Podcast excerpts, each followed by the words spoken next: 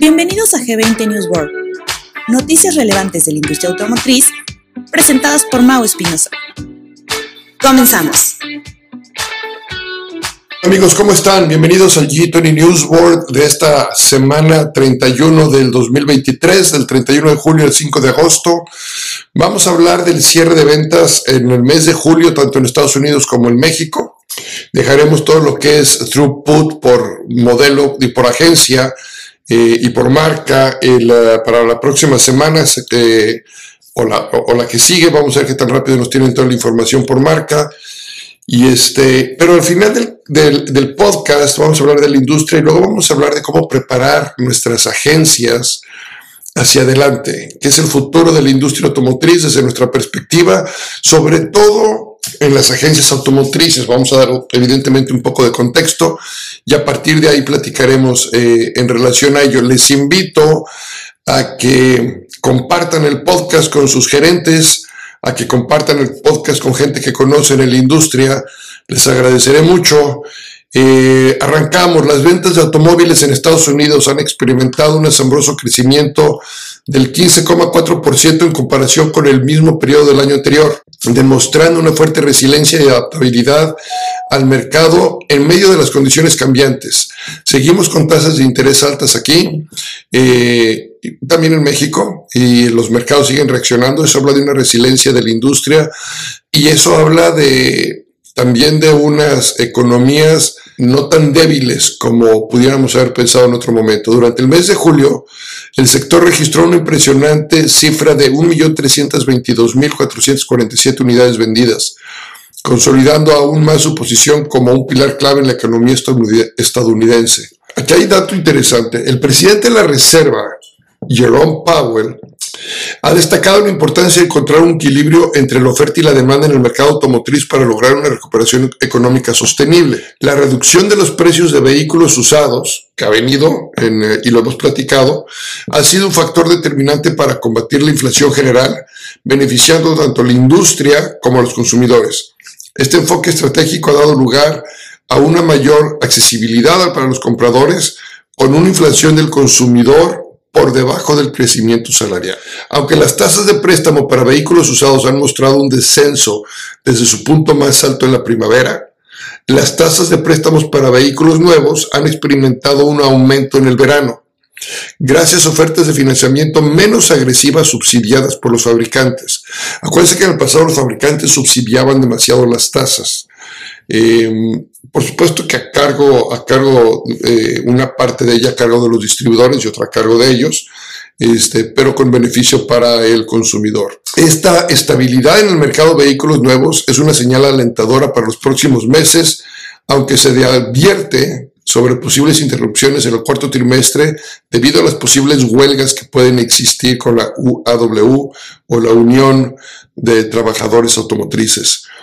Las ventas de unidades nuevas en Estados Unidos ya han superado la cifra de los 9 millones de unidades, lo que representa un impresionante crecimiento acumulado del 13%. Aunque aún se encuentra un 5.7% por debajo del nivel de ventas del 2021, se observa una notable mejora en términos de throughput, alcanzando ya casi las 71 unidades por negocio, considerando todas las marcas. Este dato respalda la solidez del mercado automotriz. En conclusión, el mercado automotriz de Estados Unidos ha demostrado una capacidad de recuperación y crecimiento impresionante con un aumento del 15.4% en julio en comparación con el mismo periodo del año pasado.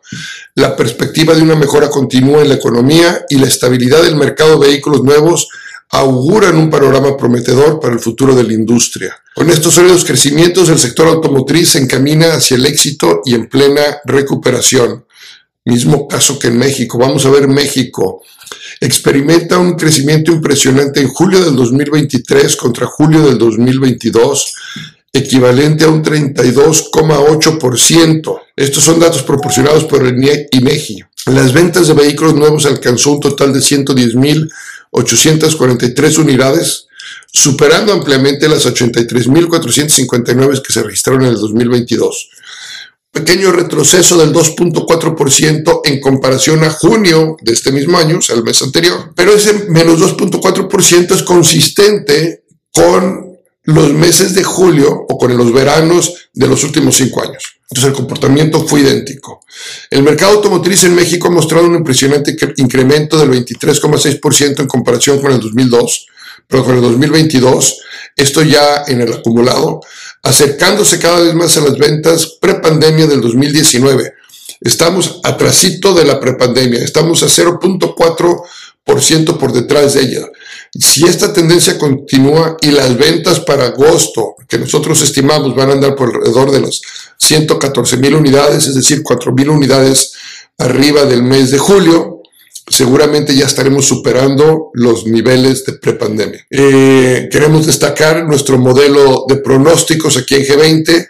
Eh, nosotros habíamos estimado 110.816 unidades para para el mes de julio y le fallamos por, eh, por 40 unidades. Basándose en estos datos, el pronóstico ajustado para el cierre del año se ajusta ligeramente hacia arriba a 1.355.000, tras lo traíamos como 1.340.000 y tantos. El rendimiento por negocio en México, es decir, el throughput por negocio, también sigue en ascenso con un promedio de 45 unidades vendidas por negocio. Esto combina todas las marcas todas las unidades, tomando en consideración que en este 2023 hemos tenido más negocios, o sea, se han terminado de construir agencias y se siguen construyendo agencias, han entrado más marcas, todos lo sabemos, y están dando, este, y están contribuyendo con un número importante de unidades.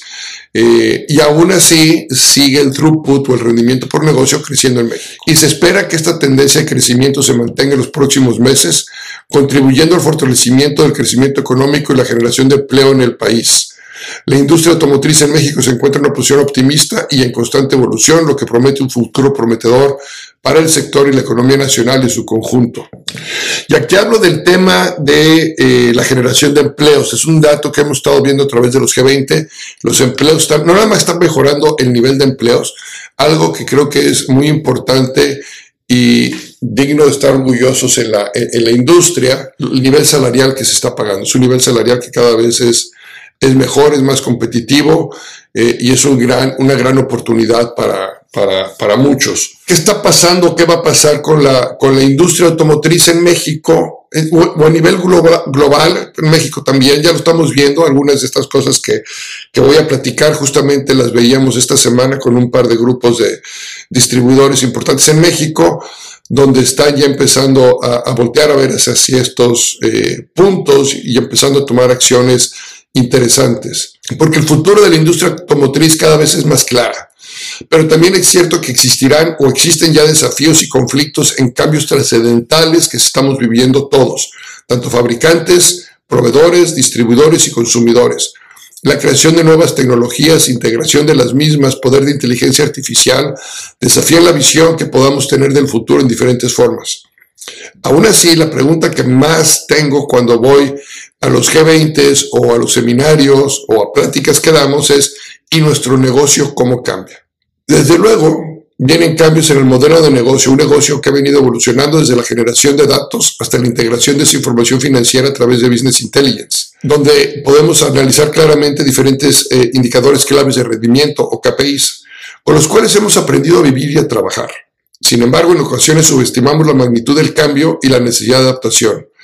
Cada vez es más común hablar de porcentajes de eficiencia, niveles de productividad, retornos, rendimiento, rentabilidad. Toda esta parte lógica del negocio, que aparte es la parte más fácil del negocio, la parte más fácil de controlar, es la parte más fácil de identificar, es la parte más fácil de establecer. Y hay una parte en el nivel de habilidades blandas que tenemos que estar trabajando muy fuerte, que es donde vienen cambios sustanciales. Todos estos son los cimientos sobre los cuales el futuro de nuestro negocio está creciendo. Entonces, qué bueno que ya los tenemos porque es el cimiento. Si no tienes business intelligence en tu operación hoy en día, si no tienes una forma de estar analizando tus indicadores de rendimiento claves, todos, hay que empezar a trabajar en ello. Ese es el primer punto. El negocio va a crecer y va a evolucionar. Y utilizo la palabra evolucionar y la palabra cambiar eh, a propósito, ya que no son sinónimos. Es cierto que cambiar implica dar o recibir una cosa por la otra, algo que lo sustituya, es decir, hacer algo diferente. Sí, tenemos, sí vamos a tener que hacer cosas diferentes.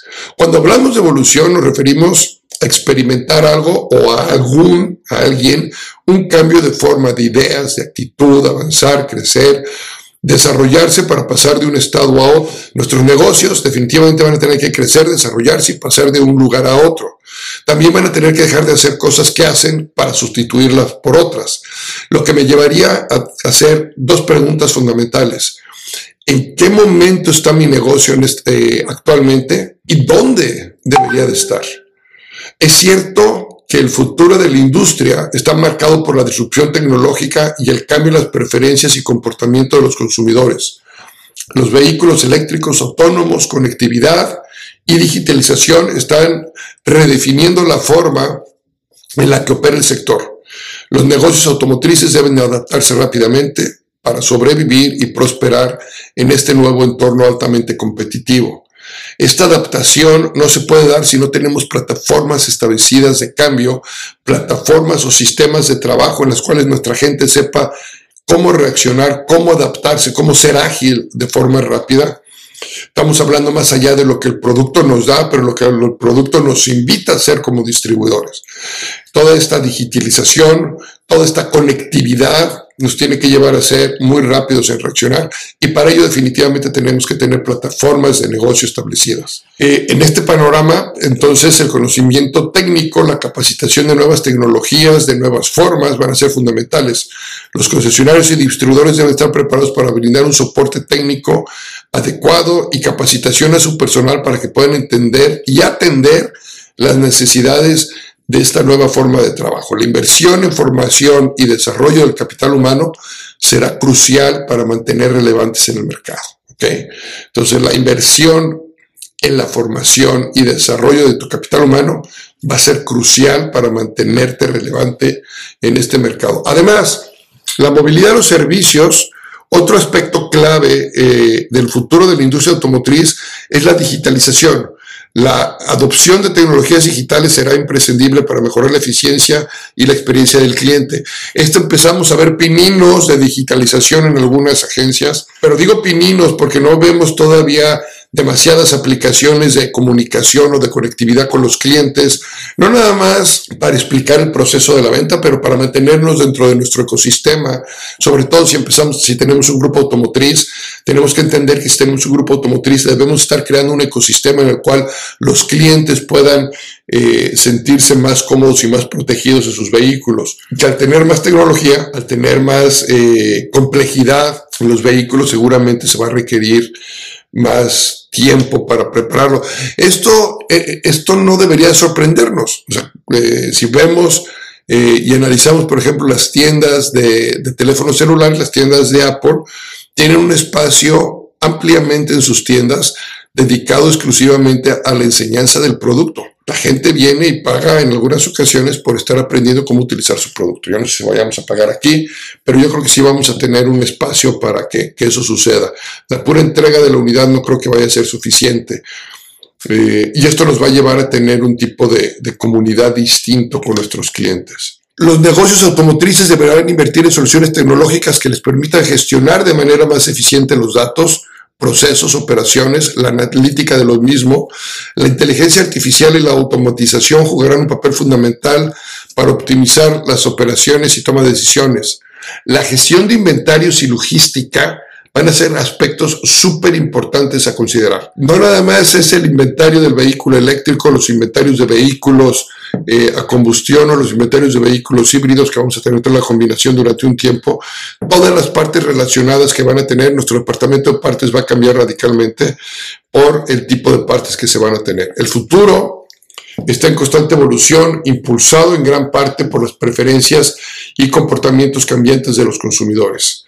En la actualidad, estos clientes cada vez valoran más la sustentabilidad y responsabilidad ambiental, lo que se refleja en un creciente demanda de vehículos eléctricos y soluciones de movilidad sostenible. Si analizamos estas dos tendencias de forma exclusiva y pueden hacer un Google de cómo está creciendo la venta de vehículos eléctricos y cómo está creciendo la movilidad sostenible, es impresionante el crecimiento que está teniendo. Definitivamente va para allá. En la semana pasada hablamos de lo que están haciendo ya las marcas para invertir en infraestructura.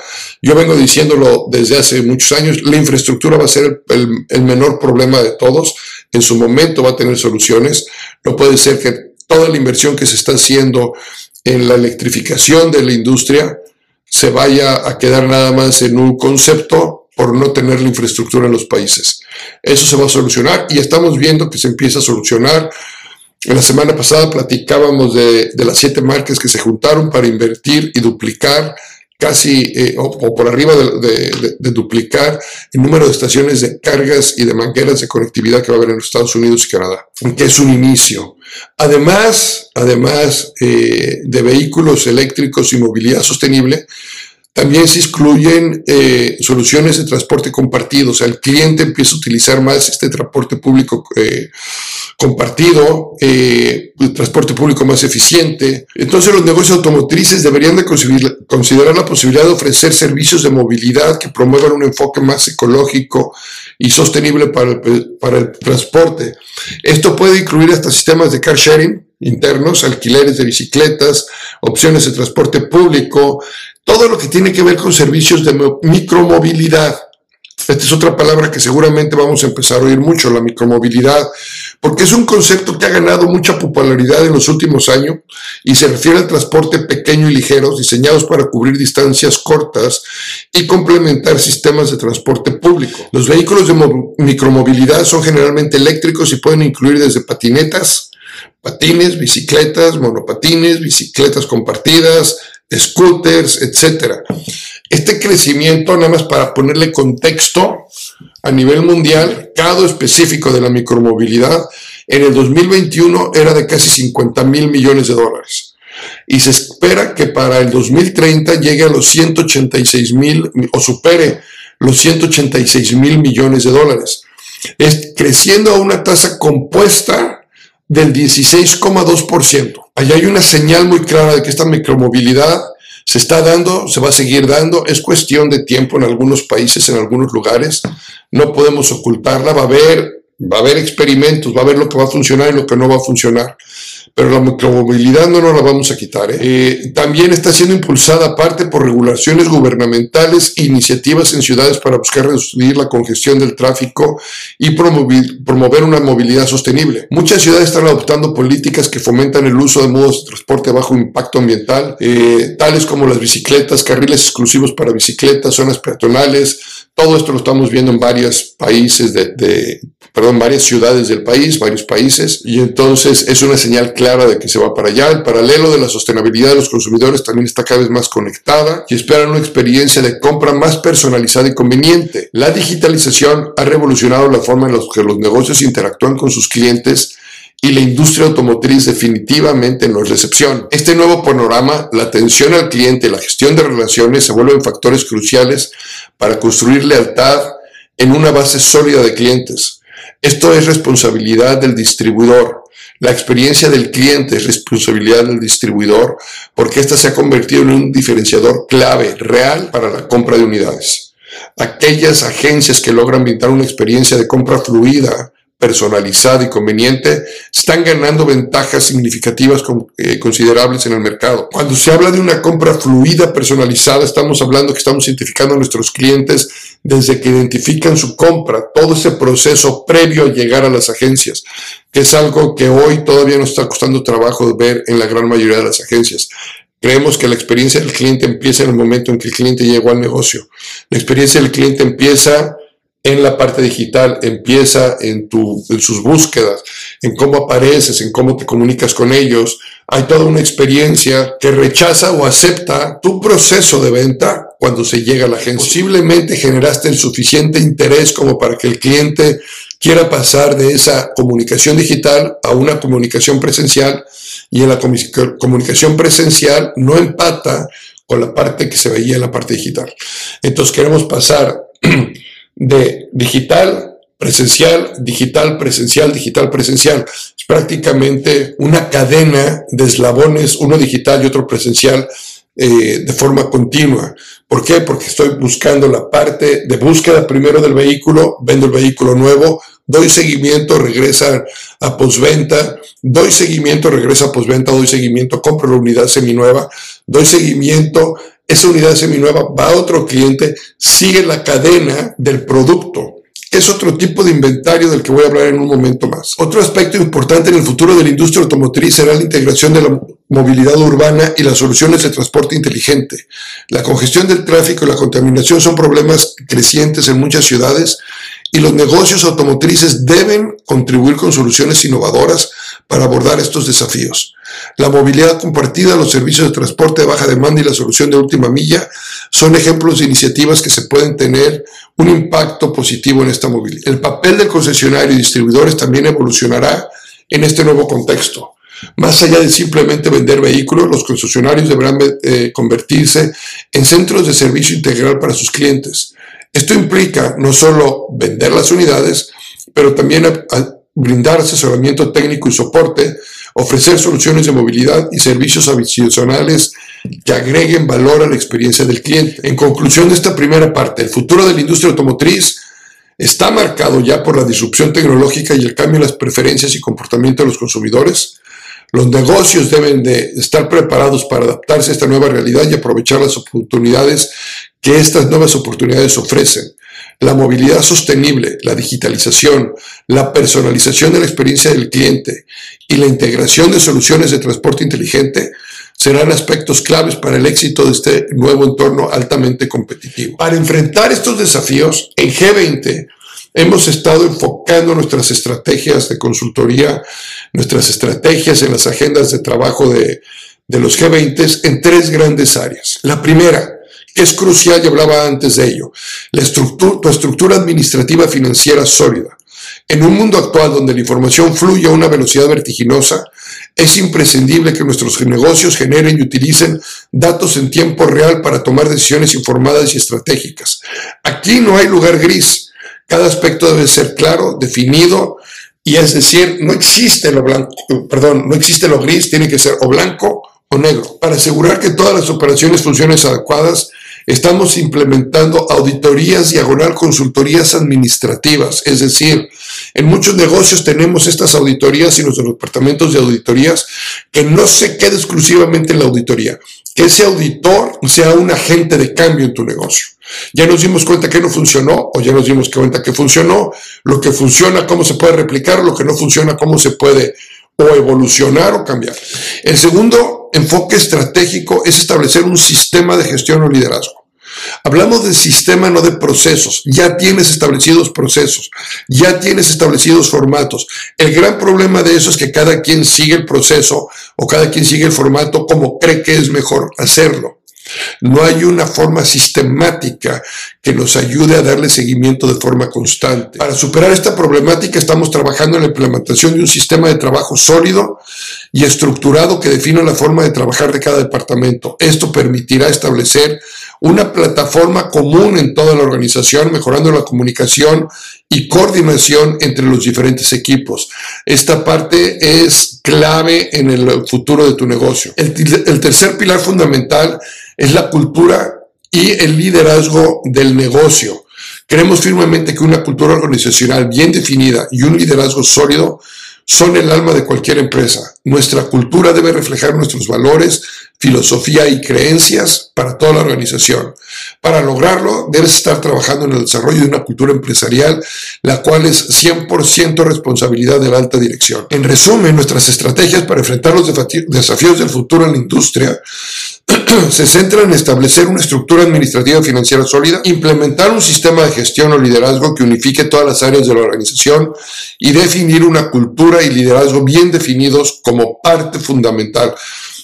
Y aquí en la parte de liderazgo tenemos también que tener una plataforma de liderazgo institucional. Cada quien puede implementar su propio liderazgo bajo ciertos parámetros y bajo ciertas barreras que, sepamos que es como queremos que trabajen nuestros eh, directores, gerentes, etc. El desarrollo del personal es un elemento fundamental para mejorar la eficiencia de nuestros departamentos. Reconocemos que es el activo más valioso y por eso debemos proporcionarles oportunidades de crecimiento y formación, fomentar una cultura de aprendizaje continuo y alentar a los colaboradores a seguir desarrollando sus habilidades y conocimientos. Además, llevar a cabo evaluaciones de rendimiento periódicas para identificar fortalezas y áreas de mejora. El establecimiento de metas claras y alineadas con los objetivos principales del Ejecutivo a los negocios es una estrategia efectiva para mantener la motivación y el enfoque de nuestros colaboradores. Al proporcionarles metas desafiantes pero alcanzables, Les ofrecemos una visión clara de sus logros y su contribución al éxito para ellos mismos primero y como consecuencia lo que eso significa para la empresa. Eso nos va a ayudar a establecer un ambiente de trabajo en el cual la superación personal y el logro de las metas son reconocidas y recompensados, lo que genera una cultura de excelencia y compromiso con éxito el negocio. En cuanto a la evolución de la estructura empresarial, somos conscientes de que es, que es probable que surjan nuevos puestos y otros queden obsoletos debido a cambios tecnológicos y tendencias de mercado. Al establecer nuevos roles, estamos enfocando en mejorar la eficiencia y productividad del personal. Buscamos crear equipos interdisciplinarios que trabajen de forma colaborativa y aprovechen sinergias para maximizar resultados. Para, el desarrollo, para desarrollar nuestro mercado y generar ingresos sostenibles, Apostaríamos no nada más por la venta de unidades nuevas y seminuevas con respaldo de las áreas de financiamiento. Creemos que hay una importancia en brindar soluciones atractivas a nuestros clientes para facilitar todo su proceso de adquisición de vehículos. Asimismo, la postventa seguramente seguirá siendo una fuente importante para mantener márgenes rentables. Hay que estar enfocados en ofrecer un servicio de calidad y generar lealtad a nuestros clientes para que nos sigan eligiendo en el largo plazo. La agresividad estratégica es una parte esencial en el enfoque. Hay que buscar equilibrio entre riesgo y recompensa y hay que estar dispuesto a tomar decisiones audaces para lograr esos objetivos. Hay que esforzarse constantemente en los equipos de vendedores y asesores, capacitarlos y proporcionarles herramientas necesarias para destacar en un mercado altamente competitivo. Es la gran diferenciador de tu negocio, la forma en la que tu gente está trabajando. En resumen, estamos viviendo un momento histórico de preparación para un futuro cada vez menos incierto en nuestra industria. El futuro demandará un enfoque de trabajo distinto, con líderes estableciendo mapas de acción claros y gentes y gerentes, perdón, desafiando los niveles de eficiencia de forma constante con el objetivo de contar con estructuras operativas altamente productivas y altamente ágiles. La clave para enfrentar estos desafíos reside en fortalecer tu estructura administrativa financiera, definir una cultura y liderazgo sólidos y implementar sistemas operativos eficientes y motivadores, tanto para tus colaboradores como para tu forma de trabajo y tus clientes. Muchas gracias. Espero que este podcast de esta semana haya sido de su agrado, cualquier cosa, mándenme un mensaje, un comentario. Les agradezco que me escuchen, que tengan un excelente día, mañana o tarde, donde quiera que estén. Hasta luego. No te pierdas el próximo episodio de G20 News World, todos los lunes.